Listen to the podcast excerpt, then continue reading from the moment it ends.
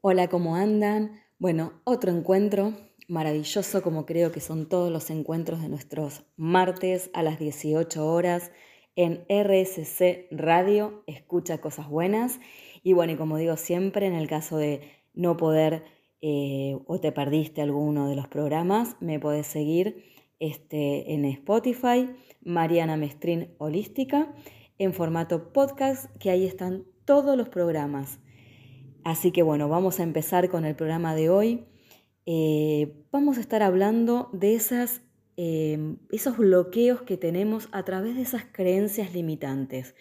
¿Qué pasa con estos bloqueos? ¿Cómo nos manejamos en nuestras vidas ante situaciones que lo que hacemos es una proyección ¿sí? ante los demás? Esto de también vamos a hablar de la culpa, qué pasa con la culpa vamos a tener un programa súper interesante que viene un poco de la continuación del programa anterior.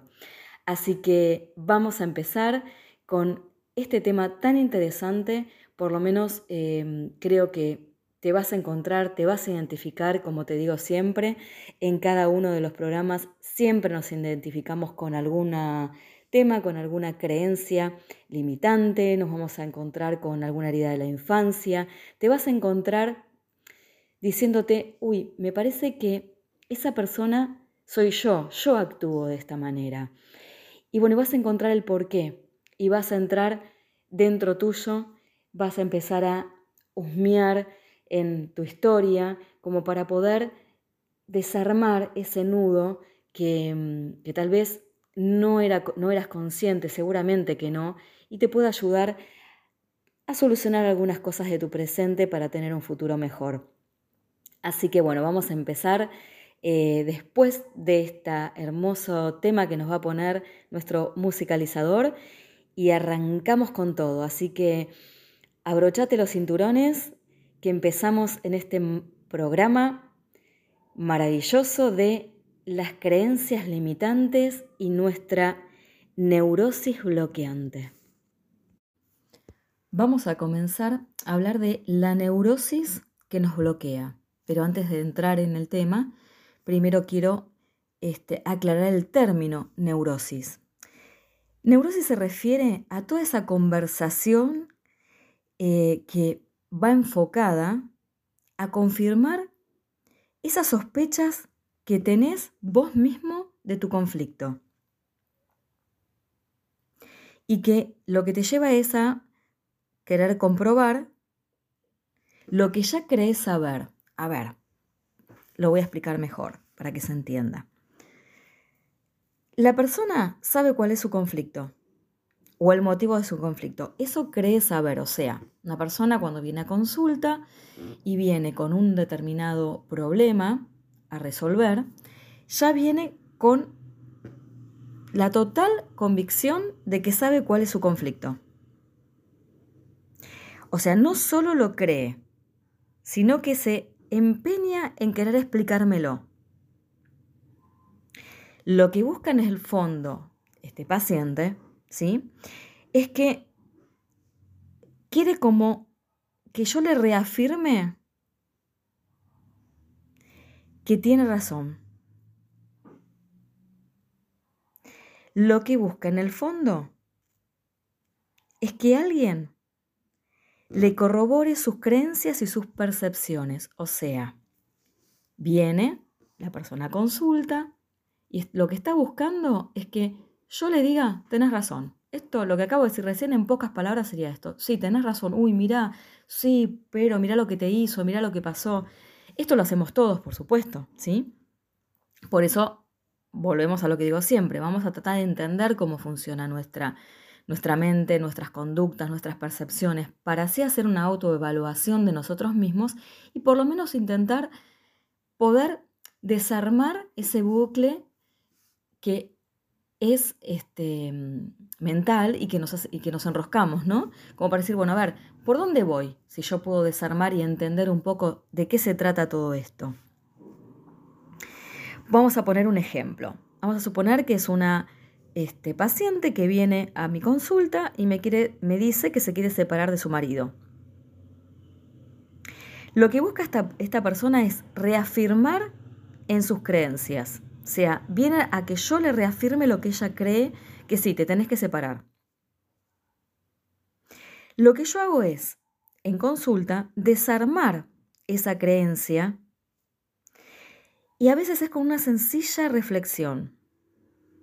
Por ejemplo, si querés saber cuál es el trasfondo de tu conflicto, entonces, ¿qué estás haciendo acá, hoy acá, sentada en mi este, consultorio o hoy que se trabaja muy bien online o, detrás de esta pantalla contándome cuál es tu conflicto. Esto es increíble, o muchas veces yo digo, no, si uno cree que ya tiene todo resuelto, ¿para qué hacemos terapia, no? Entonces lo que hago es, una vez que empezamos a, tratar el tema de consulta, voy a empezar a buscar cuál es su creencia limitante, que le hace vivir o sentir o se siente atada a esa relación. Después voy a ver cómo puede trascenderla. Una vez que puede trascenderla, que puede comprenderla, es, bueno, estar tranquila y entender hacia dónde tiene que ir, ¿no? Hacia dónde va esto, este, este conflicto que ella tiene. Pero antes de continuar, voy a recordarles, que ya lo he hablado, pero voy a recordarles a qué nos referimos con creencias limitantes. Esas creencias son proyecciones continuamente que hacemos de nuestras relaciones, de familia, de pareja, en el trabajo, con una amistad, ¿sí? Continuamente estamos proyectando. Es esa proyección que nosotros, que nosotros hacemos, que es cotidiana y la hacemos todo el tiempo, eh, es una manera de ver y de entender la vida a través de esta proyección, a través de estas creencias, ¿sí? Y lo vamos a defender a capa y espada. O sea, es como que yo creo que lo que digo y como lo veo, esto es así de esta manera. Em, así que para entender estas este, mm, eh, creencias limitantes, tenemos que comprender que esto lo traemos ya de nuestro pasado. ¿sí? Como hemos hablado también este, en otros programas, que este es ese ADN emocional este, que es a nivel inconsciente, siempre aclaro lo mismo, estas creencias limitantes también son a nivel inconscientes. ¿sí?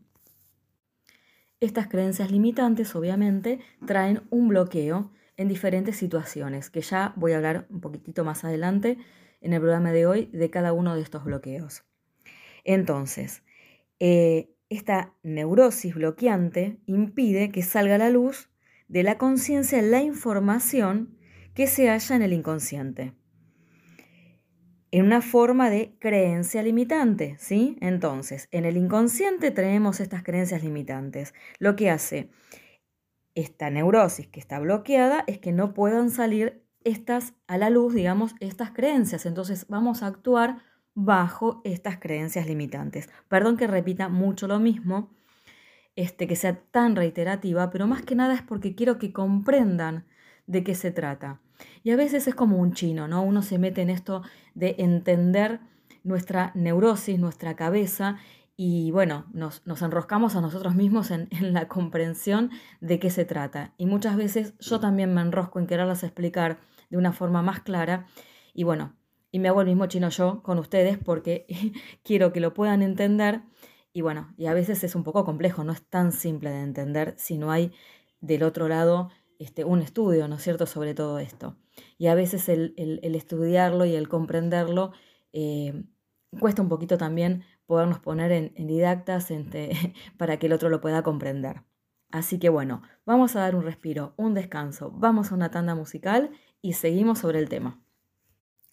Bueno, vamos a continuar. Vamos a seguir con el caso, el hipotético caso de una mujer, este, como dije antes, que se quiere divorciar o no, que no sabe, está en esto de que quiero dejar a mi marido, no lo quiero dejar.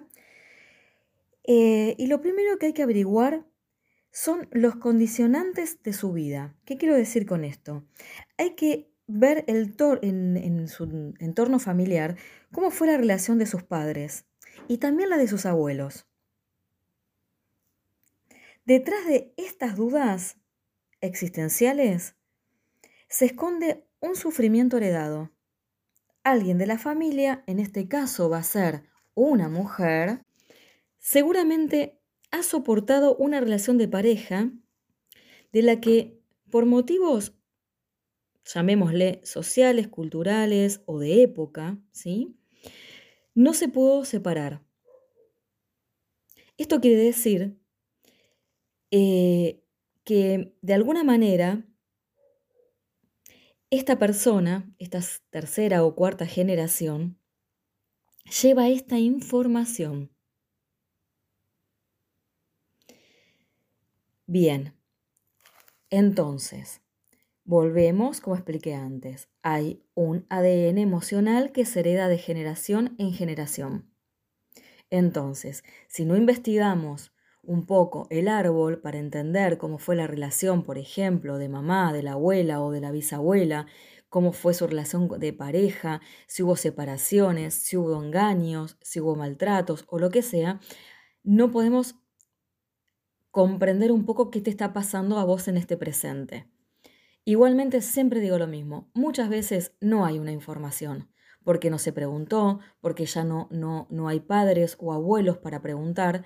Igualmente no te preocupes, todo se puede sanar igual y se puede encontrar esa información porque es cuántico y la información llega y el trabajo interno se puede hacer igual.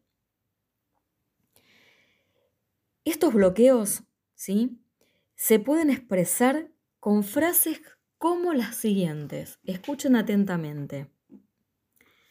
Por ejemplo, ahora me prestan atención.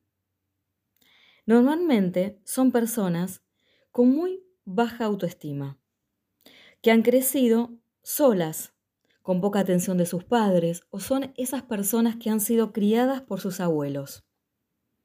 Otra frase también muy común es que dicen, siempre puedo hablar de mis enfermedades, o sea, con esta persona yo puedo contarles mis dolencias, mis dolores.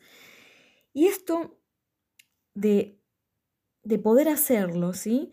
Es como que los síntomas son un gran motivo para establecer relaciones. Poder explicarse, quejarse, recibir esa atención de los más allegados. Y es muy común ver a grupos de personas, todas ellas con algún síntoma. Hablan y hablan de cómo sufren, de lo que le pasa, de lo mal que se sienten. Con este comportamiento no salen de su bloqueo, de su paradigma. Se reafirman una y otra vez todas esas quejas que tienen. Pero ninguno de ellos se plantean vivir de otra manera. Uno de los bloqueos es el victimismo. Con el victimismo, las personas esperan que los demás cambien y vivan, digamos, una vida de sumisión.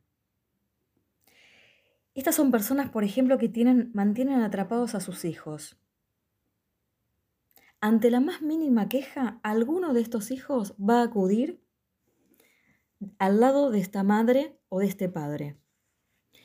Y un caso muy este, común son estas mujeres o estos hombres, ¿no? Que dicen, este, no sé, mi, esposa se la o mi marido se la pasa más en la casa de, sus padres que acá en casa, donde está pendiente de su mamá o de su papá, donde la mamá la llama y ante la menor este conflicto que la mamá tiene salen corriendo a socorrer, a atender, ¿no? A estos padres. Otro de los bloqueos es que se priven de tener este placer, ¿no? De gozar placer. Por ejemplo, son personas que cuando se les brinda un reconocimiento, ¿sí? Este, se las felicita por algo que hicieron bien. Son personas que afirman que no se merecen ese merecimiento. Se autosabotean todo el tiempo. Son personas que buscan el sacrificio permanente. Eh, tienen ese papel como de víctima, de mártires, eh, ese papel les va perfecto. Su humildad es una conducta aprendida. Viven en la queja. El inconsciente se expresa así, porque en el, en el fondo estas personas buscan aprobación y reconocimiento. Aunque, ojo, lo nieguen todo el tiempo, que digan, no, no, no, yo no lo busco, no busco que me reconozcan. Anda pensando si te estás identificando, ¿no? Un poco con todo esto. Después también tenemos personas eh, que no pasan a la acción, ¿no? Eh, justifican todo el tiempo lo que, les, lo que están haciendo, lo que les está pasando, reforzando así el conflicto. Todo lo que piensan se relaciona con la misma situación que pretenden solucionar. Es un pensamiento cíclico.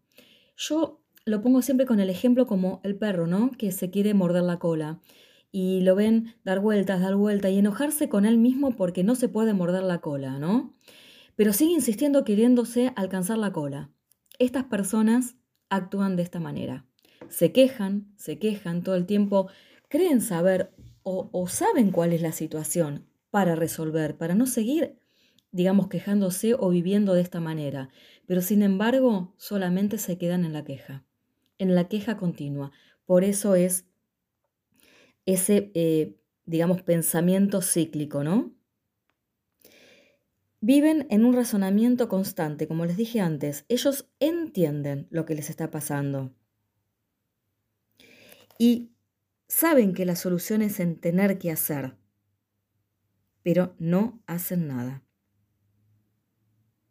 siguen mentalmente y emocionalmente apegados a estas personas, de las cuales se quejan, ¿no? Pueden ser, me quejo de mi mamá, me quejo de mi pareja. Porque sus mentes están condicionadas por las creencias. Atención, la creencia en el control. De que las personas o las cosas deben hacerse de una forma determinada y no se abren en lo más mínimo a experiencias nuevas, mucho menos al, a vivir, digámosle, como en la incertidumbre de lo que pueda llegar a pasar. Después tenemos a las personas que buscan el perfeccionismo. Este bloqueo lo padecen personas que son inflexibles en sus argumentos porque esta es una manera de controlar a los demás y demostrar que ellos no cometen ningún error. Le temen profundamente al juicio de los demás. Pero estas personas proyectan un juicio constantemente a los otros. Son rígidas, inflexibles, les molesta todo lo que ellas creen que no está en su sitio o que no pueden tener el control sobre el control. Esto les hace vivir con mucho estrés. Y se supone, ¿sí?, que es un gran bloqueante en sus vidas. No viven tranquilas. Insisto, pensá, fíjate si te identificás con esto. Voy a dejarte pensar un ratito. Y ahora continuamos. Otro bloqueo es la fidelidad familiar. Esto bloquea a las personas y le impide tomar decisiones. No pueden hacer nada sin el permiso de alguien, que tiene el poder de tomar la decisión del clan. La fidelidad familiar impide la libertad individual, porque implica una traición. En estas familias siempre existe la oveja negra, por suerte. Y ustedes dirán, ¿por qué por suerte? Porque es la que carga con las frustraciones del resto del clan familiar. Y van a decir, entonces, ¿por qué decís qué suerte? Porque es la que va a cambiar. Es la que va a hacer esos cambios que necesita el clan para esas nuevas generaciones y para esa persona misma también. Es la que viene a romper un poco con todo esto que venimos hablando, que es este ADN emocional, es venir a querer terminar tal vez con ese ancestro lo que no pudo cumplir, o por esta, em, digamos, esta lealtad que también hemos hablado familiar. Así que por suerte existe la oveja negra. ¿Y mm, vos serás una de ellas? ¿Serás ese, que se pregunta, no me gusta o no me siento cómodo, siento que no pertenezco acá o estoy viviendo de una forma que no me está gustando y te empiezas a hacer todas esas preguntas por suerte que es ese despertar? Ojalá que en este momento que me estás escuchando te des cuenta que sos esa oveja negra que venís a romper con todas estas frustraciones eh, y con todos estos mandatos familiares. Pero claro, no podemos dejar de hablar de la culpa, ¿no? Porque también cuando venimos a trascender, empezamos a sentir también culpa, ¿no? Y la culpa tiene una gran importancia social, sobre todo, ¿no? Eh, y es una creencia la gran influencia que ejerce en, en nuestros actos, no la culpa. Porque también hay algo que es muy importante, ¿no? Hemos sido educados con leyes rígidas, sobre todo si por ahí sos mayor y estás escuchando esto y sos mayor por ahí de cuarenta y pico de años, porque creo que, bueno, por suerte hoy la crianza ya es un poco más este, flexible y se pueden entender algunas cosas que, bueno, años atrás no era de esta manera, ¿no? Y si te oponías a esa, a esa crianza, a esa rigidez, implicaba socialmente un rechazo, miedo. Entonces uno por ahí vivía bajo ese temor, entonces vivíamos influenciados ante esas leyes rígidas, ¿no? Recordemos que todas nuestras reacciones están programadas. La culpa es hija del miedo. Y este es producto de una creencia ancestral, que estamos separados. Esta creencia nos hace vivir, o mejor dicho, percibir una realidad que se alimenta o está alimentada por la creencia que es nuestra capacidad de observar, la, la capacidad de creer en nuestra realidad. O sea, es nuestra forma de percibir la realidad y que se llama conciencia dual.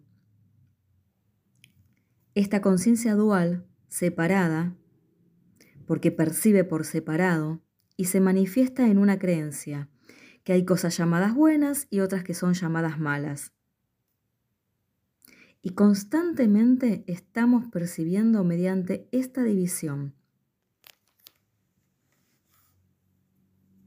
La culpa es una magnífica forma de controlar, haciendo que los demás se sientan culpables, consiguiendo y adueñando de esa, perdón, adueñarnos de esa voluntad. Por eso vuelvo a lo que hablamos antes, ¿no? Estas personas que de alguna manera nos dominan haciéndonos sentir culpables y uno termina corriendo atrás de esta persona cada vez que esta persona se queja o nos hace sentir este, que nos necesita o que me dejaste sola o mira, no puedo hacer determinada cosa. Por eso ponía el ejemplo de estas madres que tienden a eh, hacer sentir a sus hijos culpables y los terminan siempre trayendo al lado suyo y estos hijos o hijas no terminan teniendo una vida este, como la que quieren tener al lado de sus familias, sino que están divididos entre los padres y la familia. Entonces, la dinámica de la culpa es, al culpar al otro, nos liberamos de nuestras responsabilidades. Sin embargo, olvidamos que al renunciar a la propia responsabilidad, otorgamos el poder a los demás y nos convertimos en víctimas. El miedo a la vida es el miedo a vivir las emociones. El miedo a la pérdida alimenta los apegos.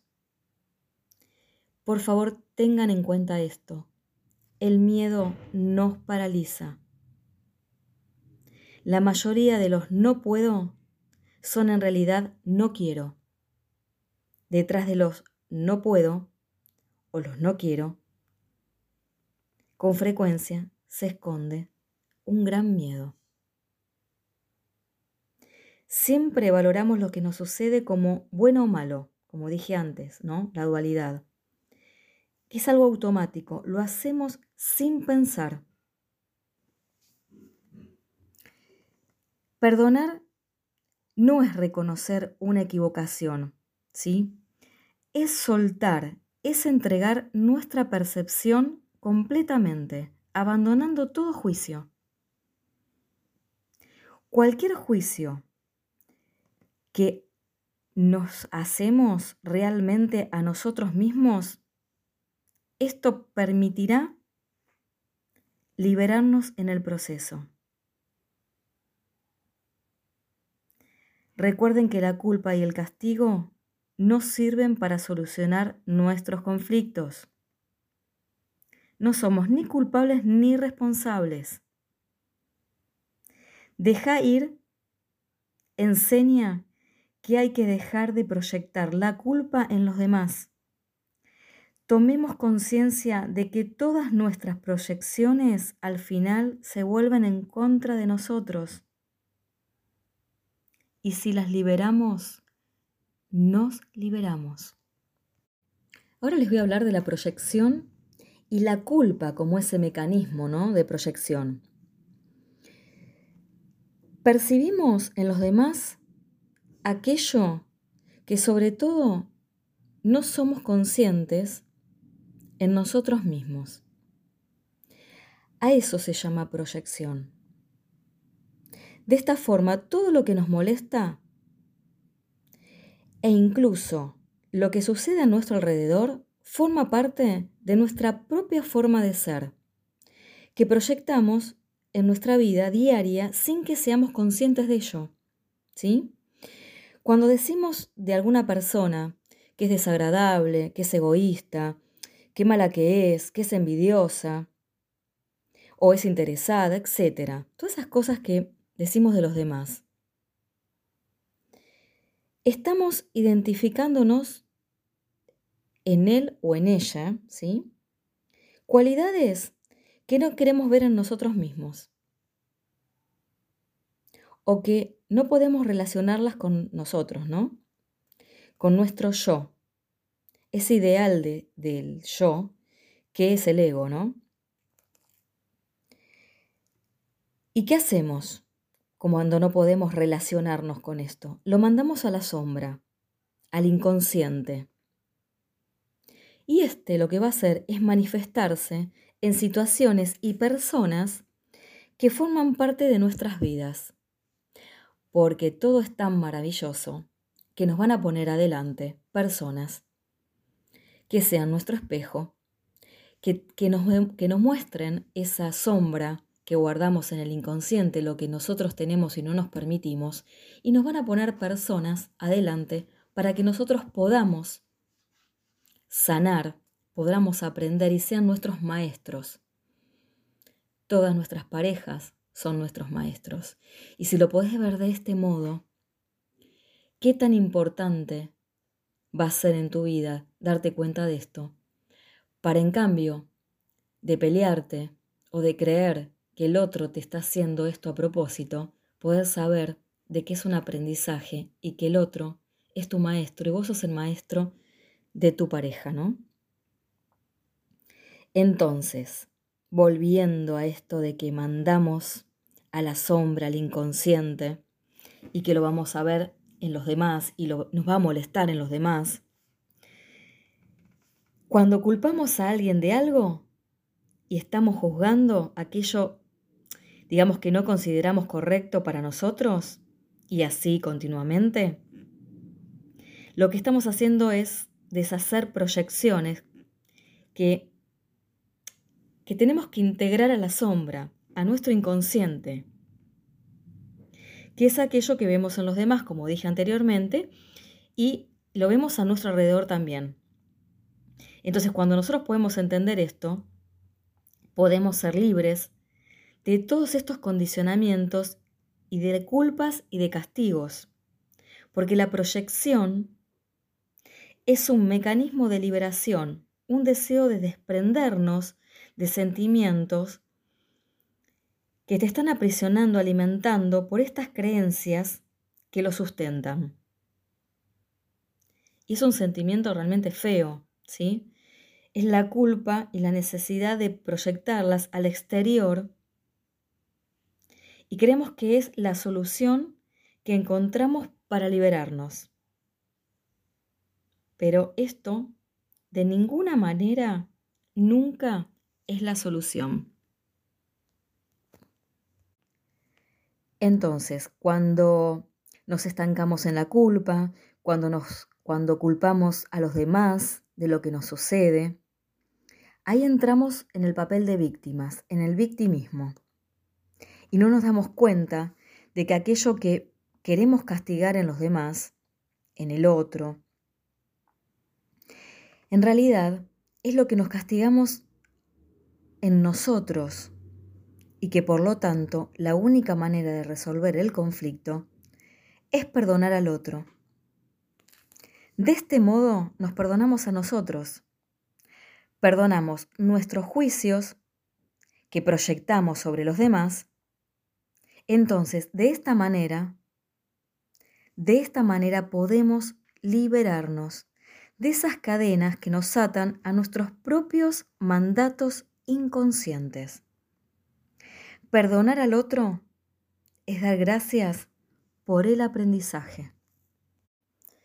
¿Qué pasa cuando nos encontramos con las mismas experiencias que vivieron nuestros ancestros? Pero bueno, obviamente en nuestra vida cronológica, ¿no? Que siempre va a haber una modificación, no es que lo vamos a vivir exactamente igual.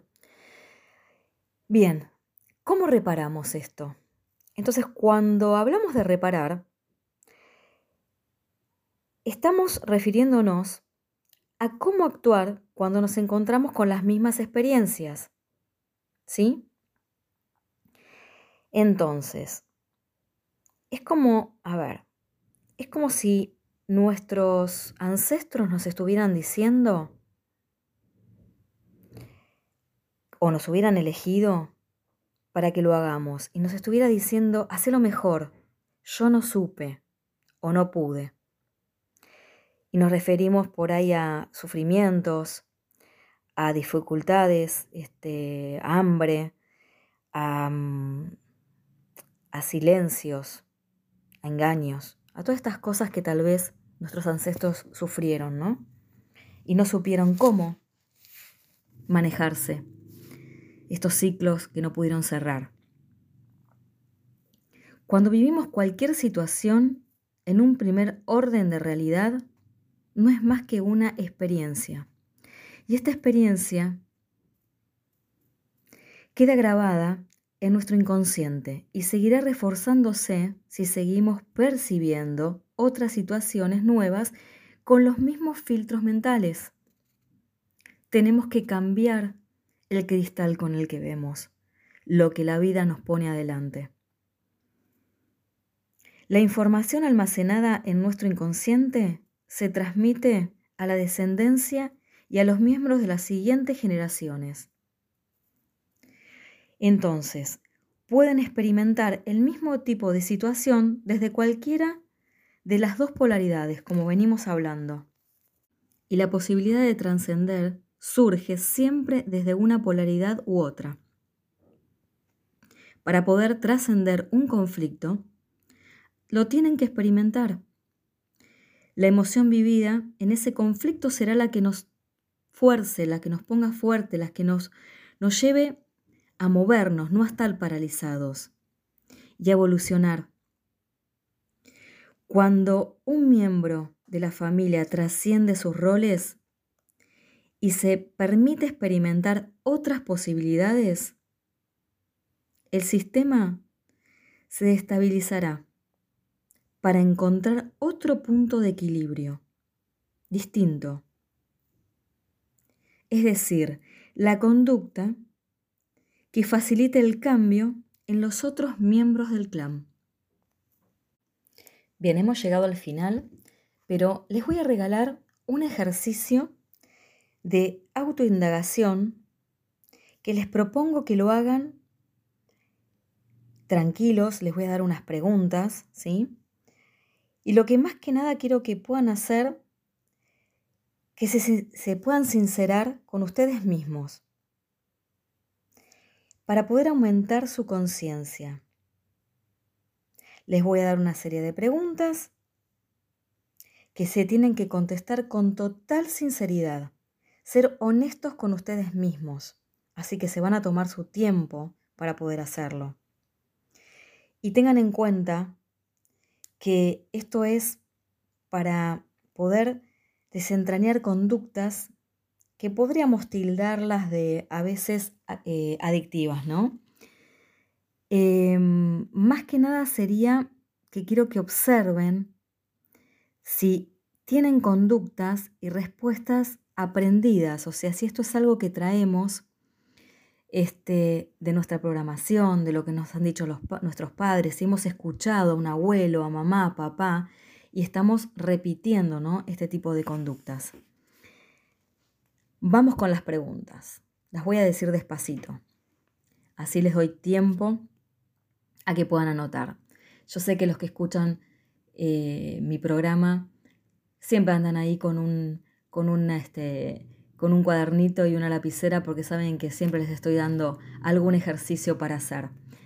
Eh, bueno, mientras voy diciendo esto, les doy tiempo a los que no tienen nada a mano para que puedan ir a buscar. Este, así pueden anotar y hacer este ejercicio. Se toman su tiempo, como siempre digo, esto no es a la ligera, me siento, ay, bueno, lo voy a hacer ahora. Tienen que sentirlo y se tienen que tomar su tiempo. Vamos con la primera. ¿Por quién soy bueno o buena y me sacrifico?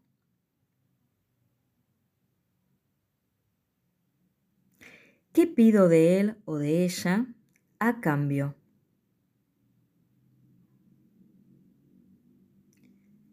¿Qué me debe?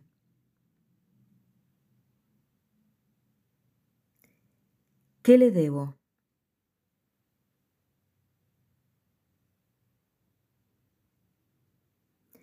Repito, no hay una respuesta correcta, ¿sí? Se trata de tomar conciencia de que tenemos conductas y respuestas aprendidas.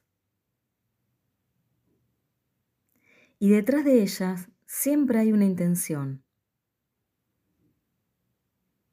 Y lo que vamos a hacer es despertar para ampliar nuestra conciencia.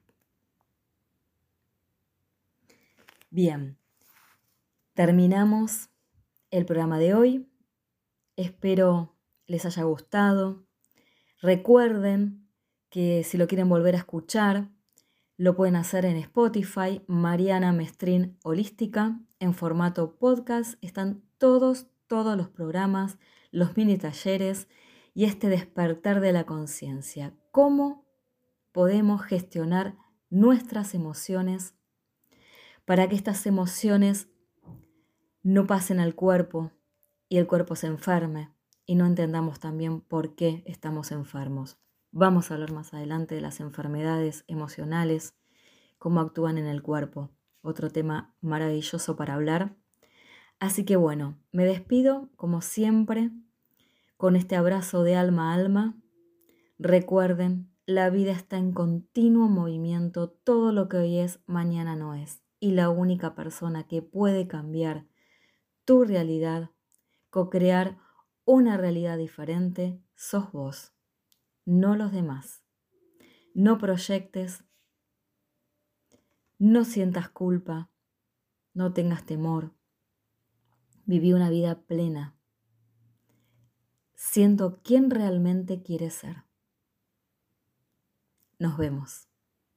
Hasta el próximo martes. Ah, y recuerden, no se olviden, arroba Mariana Mestrina Holística, mi Instagram, y ahí pueden encontrar muchas más cosas interesantes Y como siempre, gracias por sus comentarios tan, tan afectuosos y tan maravillosos. Me llenan el alma. Chao. Hasta la próxima.